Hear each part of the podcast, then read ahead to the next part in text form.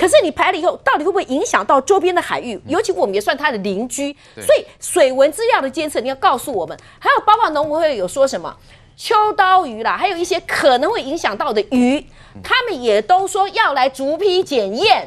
那我请问一下。这是不是也保障我们的食的安全？这是不是一个负责任的态度？你负责任的态度应该就是让人民看到一个充分透明的资讯，让人民也知道说，那我吃这个鱼到底有没有问题？我到底会不会影响到身体健康？那政府该表达的态度也表达了，该要的资讯、该要求的也要求了，未来该做的检验会不会受影响也做了？那我请问一下，国民党，你们这样没有理性的这样子骂，甚至于不伦不类比喻是对吗？最后我再问一次，你一定要这么伪善吗？请问一下，为什么念念不忘要重启核四？我不要讲核安的问题，我只讲核废料的问题。我们以前还只会关心到说，哦，有那个核废料那个棒啊，怎么办啊？放到哪边？嗯、现在发现还有还有排水排水的问题嘛？你也解决不了嘛？一直都在排嘛？我们自己也在排，只要核能国家都在排嘛？那既然如果说你今天不矫情，你不伪善的话，那请你一致一点嘛。如果你真的那么在乎台湾，这个我们人民的生命财产健康的安全这么反对核废，你告诉我，为什么还要讲什么以核养绿的鬼话？为什么还要这么重启核四？为什么要警报核能？为什么？所以国民党，你们每骂一句，你不觉得只让人家更看穿你们真面目一分吗？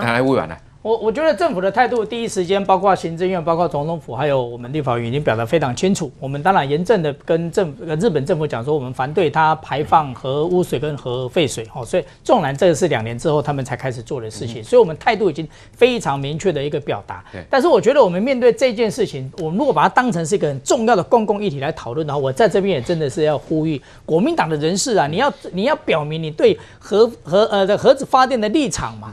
我们源头，台湾我们我们这个社会里面，除了核子发电厂，当然是最重要的核废料，或者是有可能核污染最大的一个源头。对。那其他我们生活上还是有可能，包括医学上什么等等，其实我们还是要做一定的处理啊。好，但是如果说我们那么重视这一件事情的话，那如果要确保我们自己的安全，我们如果把它核呃核核核废水当然是一个非常严重的一件事情，那最好是我们台湾都不要核废水啊。那台湾最好不要核废水怎么办？就是要建立一个非核家园啊。你一不你不能一方面对。日本排放核废水，你一方面就哇这个很严重，我们要不呃抗议以外，我们可能要更激要要的其其实我们就是抗议以外，我我不知道。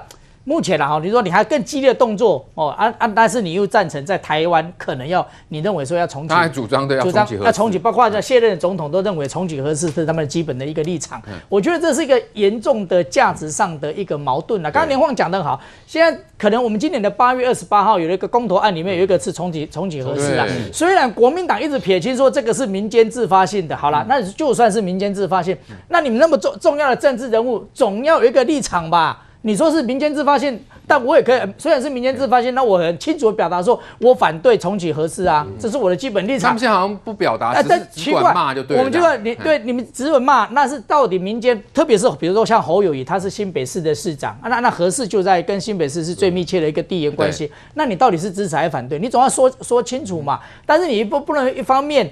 在这件事情上态度暧昧，然后又觉得核废水，日本排放的核废水对我们是很很大影响。我们当然认为会有影响，但是我们立场是一致的。我们认为是有影响，所以我们会要求政府，第一个表达立场，第二个对后续的水文资料跟渔产的啊这样的一个检验，我们要很有严格的把关。对。那第二方面，我们就是要在自己的家，我们自己可以控制的范围，就是我们这个国家主权所及的地方。我们要建立一个核废呃非核家园嘛？对。那我们如果建立一个非核家园，那至少我们的源头就不用担心啦、啊，嗯、你就不用再去担心了核核废水、核污水的问题嘛。对。所以我觉得这是一个价值的一个问题了。好，再来关心这个美军调咖观察辽宁号之后呢，引发全世界的讨论。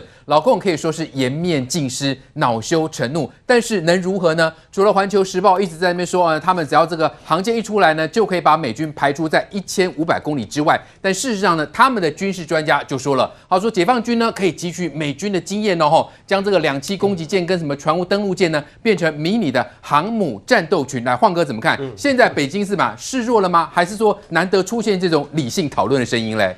其实我相信解放军的军方里面一直有理性派啦。哦，解放军军方不是每一个都是战狼啊，一他一直有理性派，只是说这个理性派，因为现在在整个习近平跟整个中国呃军方跟外交体系战狼的那种大氛围之下，这些人不太敢讲话，或者说他讲的话基本上没有用。嗯、哦，你看看代表中国官方的央视也好，或是他们环球时报也好，在这呃美国海军主动公布那张照片之后呢，他们的反应是什么？央视隔天是播了中国在三个战区啊的这个实弹射击，表示说我军威武。环球时报更猛，他说我们的海军呢一天吃七餐，伙食很好。你起你起低吗？一天吃七餐太多了吧？难怪 难道辽宁号都不会动了啊？因为辽宁号最近已经停在原地停超过二十四小时了，都在吃。大大家都在猜说辽宁号到底发生什么事？因为航母很少会停在那边二十四小时都不动的啊。所以我我觉得美军这张照片当然是故意放出，而且是有非常深刻的呃所谓的战略对话的意涵嘛。对他那张，他用那张照片就告诉你说，其实辽宁号，我讲难听一点，我一艘伯克级的神盾舰就可以把你处理掉了啦。你也你也不用太嚣张了哦。所以我我觉得这个美国这个这张照片想说的事情，我也认为解放军里面一定有人看得懂，一定有人看得懂。对，只是这个比较理性的力量，它能不能够成为解放军的主流，就让我想起一个故事。二战时候。呃，日本不是去偷袭珍珠港吗？当时日本海军里面有一位是留美的，算是高阶军官，他就跟美国的军官有一段对话。好，当时美国被珍珠港被打得莫名其妙，他接着准备要要准备从太平洋反攻，就是从中途岛系列战役开始要反攻嘛，威克岛那些开始要反攻嘛。哦，当时那个日本军官就跟美国人讲说。希望你们的反应不要太激烈，让我们这种比较，因为那个日本军官他是反对日本开始去去侵略美国的珍珠港，他说你至少让我们在日本的海军里面有稍微有一点点话语权，因为你美军一旦反应很激烈的时候，日本海军里面理性的力量就会没有嘛。那同样道理，现在美国其实没有很激烈的反应了，他只是用一些呃让你隐喻的方式，让你可以看得懂的方式。那问题是解放军里面的比较理性的力量。似乎好像永远无法抬头哎，那的确这一位呃军事专家叫李杰，他讲的没有错哦。有航空母舰是一回事，嗯，航空母舰能不能带一个打击群出去作战，那又是另外一回事。对中国有航空母舰到现在不超过十年的时间，美就美国、日本、英国、法国这些国家，他们有航母。战斗群是从二战之后开始就有，对，那个经验真的不能比了。对，那个、你不管是六七十年，舰队之间的配合，船只之间该怎么作战，战术怎么运用？你讲一个最简单的，你有看过哪一个外国军舰可以距离美国航空母舰这么近的距离拍照吗？嗯哼，我跟你保证，你绝对看不到。对中国向来不是一个海上强国，对，它的整个海军的不管是战术。其实输这些传统的海上强国，其实，在观念上或是战术的熟练度上，其实都都还不如他。对，所以希望中国的解放军啊，最好是习近平，你要看得懂美军透过这张照片想传达的讯息是什么？对，的确，这张照片的确暴露出这个中国海军航空母舰的一个战力的一个漏洞。但是呢，在这个部分呢，中国是不是想要扳回一城呢？不管是不是播放这个啊、呃、这个演习的画面，好，或者说什么呃出动这个军机来这个呃扰台等等。但问题是，实质上它的到底实力是如何呢？我们要请教我们的军事专家郑继文来，继文兄怎么看？因为今天还有个媒体呢，披露将呃就是披露这样的一个消息，就说呢，共军倾巢而出，目标是要猎杀罗斯福航母，真的吗？中国的海军有这个实力哦，甚至点出东风二十一 D 哦，是不是能够打到？因为这个飞弹是号称什么航舰杀手嘛，他真的有这样的能力吗？但是去年是不是打了四颗，只中两颗呢？其实我必须讲哦。对付美军的航舰打击群，向来是这个共军一个非常任重要的任务。那美国其实经过研究解放军这几十年的发展，那美军称反这个介入区域拒止是这个共军哎积极强化包括陆海空三军以及火箭军战略支援部队主要的目的。那你反介入、反区域拒止，其实最主要针对就是美军驰援的航空母舰。嗯、我们看过去的案例，包括朝鲜战争、越战，乃至于这个波斯湾战争，美军的航空母舰都第一时间到危机区域。因此，解放军想定的台海战争，他必须要好好设法把美国海军拒止在有效打击它的范围里面。因此，我过去哦十几年来参观珠海航展，它一个重点的项目。就是整个海防系统。海防系统包括空军的，包括战轰机、轰炸机、海航的，甚至这个航空母舰以及火箭军的各种飞弹，包括我们说的航母杀手，像东风二十一 D 或东风二十六等等，以及它的整个卫星体系或者潜舰。它很大的目标就是针对你美国航空母舰而来，因此我们过去几年发现，解放军有航空母舰以后，它经常演练就是航空母舰如何与海军、空军进行配合、进行联防，甚至以辽宁舰为目标练习它怎么跟踪航空母舰，怎么锁定，怎么去配合他的有生兵力。共同对付你。其实过去以来一直在练兵。当然，美军会认为，哎，你这个东风二十一 D 虎烂，东风二十六，整个杀伤链除了靠你这个地上的雷达，还有天空的卫星，对，密切跟踪。而且我的航空母舰跑得那么快，你能追踪吗？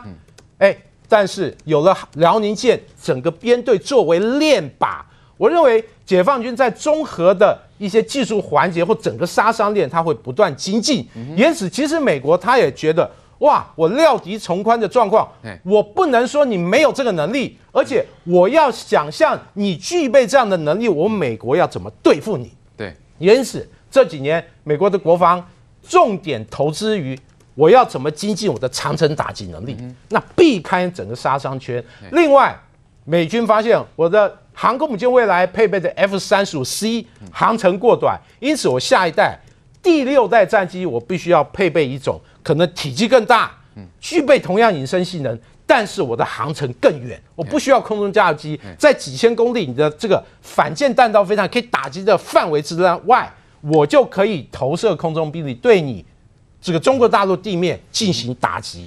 因此，我们就可以看哦。美中之间的博弈真的很精彩，特别两个都是科技强国，这种矛与盾的竞争那是非常非常激烈。但是中国的战力的部分呢，就是说现在如果要针对罗斯福号，到底那个能力差距多少？我认为哦，就是说他的这个航舰杀手这个东风二十一 D，我认为从最近两年，比如两三年，我们可以知道，像这个去年美国双航母进入这个南海，结果它从这个浙江和青海。发射了两呃两枚到四枚，包括东风二十一 D、东风二十六，打西沙群岛的活动目标。那中共大外宣说，我击中目标，但真不真的有这样的威力吗？我想美国他会有自己的评估啦。我认为这种说法不一而足，但总体来讲，美国是假设他具备这样能力来看待解放军的发展。而且我们从十二号解放军各种飞机二十五架。大大量到这个我们的防空识别西南方向，有战轰机，有轰炸机，也有这种预警机配合。其实它就是以近，就是距离不远的罗斯福号航母这个战斗群作为标靶，进行一个海空练兵。因此，其实呃这个部分，那共军其实是不断在演练自己的能力。我不能说他现在具备这样的能力，我们也没有办法说他。完全不具备，只是说他这个能力正在强化中。而美国海军也不是傻傻对等着你来赶，不会不会在那边等他，也持续在精进想办法。对，的确，所以呢，中国也的确啊是把美国当成目标啊。所以在这种情况之下，我们看到这个美国陆军的这个未来司令部这个少将就说了：“美中避不了一战啦，何必等对方先出手呢？”哎，难道美国要先出手吗？来，智胜兄，真的美国军方有这样的声音吗？既然你中国的这个军队，不管是海军、空军，通通都是争过美国而来，那美国有可能先下手为强吗？我应该这样讲，就是说，呃，第一个，未来司令部它是一个新成立的这这个这个部门，然后，那他他看他的名字就知道，他基本上走的是一个比较前进作战的一个思思维。哦，那当然，其实认为美中终将一战这个思维，几乎是美国现在的一个主流观点。哦，特别是呃所谓修昔底的陷阱提出来之后，就说在美中的霸权争霸当中，势必要面对一场战争。可是。呃，在这样的情况之下，我只能说，美国确实现在采取的是一种强力的威慑哦跟压制的一个做法哦，包括了你看，譬譬如说，呃，这个印太司令部他提出太平洋太平洋威慑这个说说法，基本上就是想尽办法把你中国压缩在第一岛链以内，让你无法哦突破第一岛链，让你的军力无法这个从区域兵力变成全球兵力哦。那这个做法其实美国你会看到他已经在做了哦。那你说这算不算？所谓的战争的一种概念哦，这个其实就值得玩味了。这是一个，所以事实上，我认为啦，美国已经在出手了。它并不是说要打一场全面性的热战，而是要想尽办法把中国它的发展压抑在这个呃限缩在最。最最小的一个范围压制就对压制，而且这个压制不是只有军事上面。你看，我其实这一段过程大家都很熟悉嘛。你从科技上面，你从各式各样经济上面、产业上面，其实你看他他对中国的压制，他打的是一场全面性的一个战争。所以事实上，我认为是美国已经在出手。那但是你会看得到说，呃，美国军方这一段时间对中国，特别在南海上面的动作，几乎可以预判一件事情，就是我觉得美国啊或美军，它未来会投入。更多的兵力，更多的这种军事的力量，在所谓的印太地区，目的就是让你中国刚刚讲。如果你想要出第一岛链，你想要跟美国称霸，我让你连这个机会的这个呃展开这个机会的机会可能都没有。啊，是好，所以呢，美中呢，也许这个中需一战。那接下来就看到底谁的发展比较快啊，或者说在美国的压制之下，那中国的发展呢，可能还会慢很多年。那现在我们看到一个趋势，就是呃，美军神盾级的巡洋舰碉堡山号，诶，怎么会是中国的媒体说台湾有可能会入手呢？他说这个碉堡山号呢，在二零一九年退役呢，美国可能借出售台湾，以达到这个平衡的区域的这个军事的一个态势哦。来，纪文兄怎么看这个呃中国的媒体会披露这样的一个讯息，到底用意何在呢？其实这是一个这个老的新闻哦。过去来我这个国军其实常常接收美国的退役的这个二手船舰嘛，包括我们现役的四艘基隆级就是这样，还有是之前又有两艘退役的派里，其实到我们这个海军里面。但我必须讲哦，碉堡三号它是属于一个提康德洛加级。在美国海军，在这个一九八三到一九九四年，总共陆续服役了二十七艘。对，那碉堡三是其中，在一九八六年服役。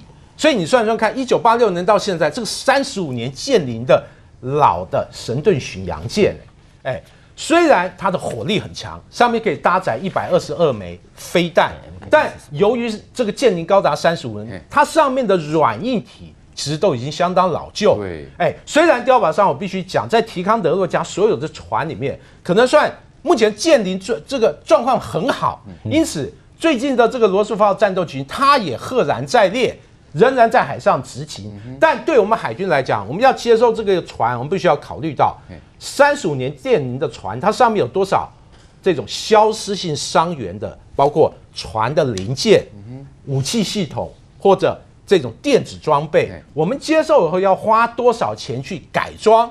我认为可能都要翻新。对，对，我们算一算，可能一点都不划算。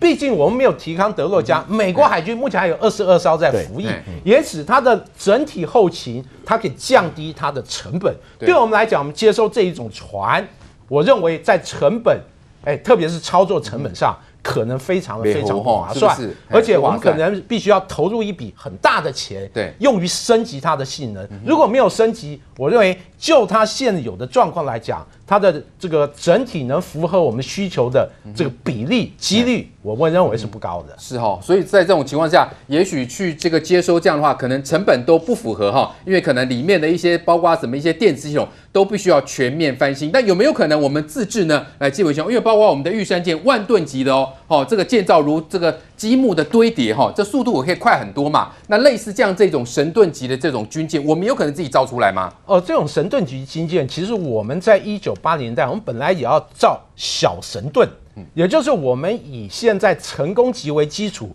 造一艘名为田单号的神盾这个巡防舰。但是因为当时考军考考量到，哇，这个技术风险过高，而且未来可能要投很多钱，所以毅然而然把这计划停了。造标准型的成功级，哎，但以我们的这个技术能力来讲，我必须讲，造船体载台问题不大，但上面的武器系统，还有各种雷达，还有系统整合，其实我们可能存在很多不足。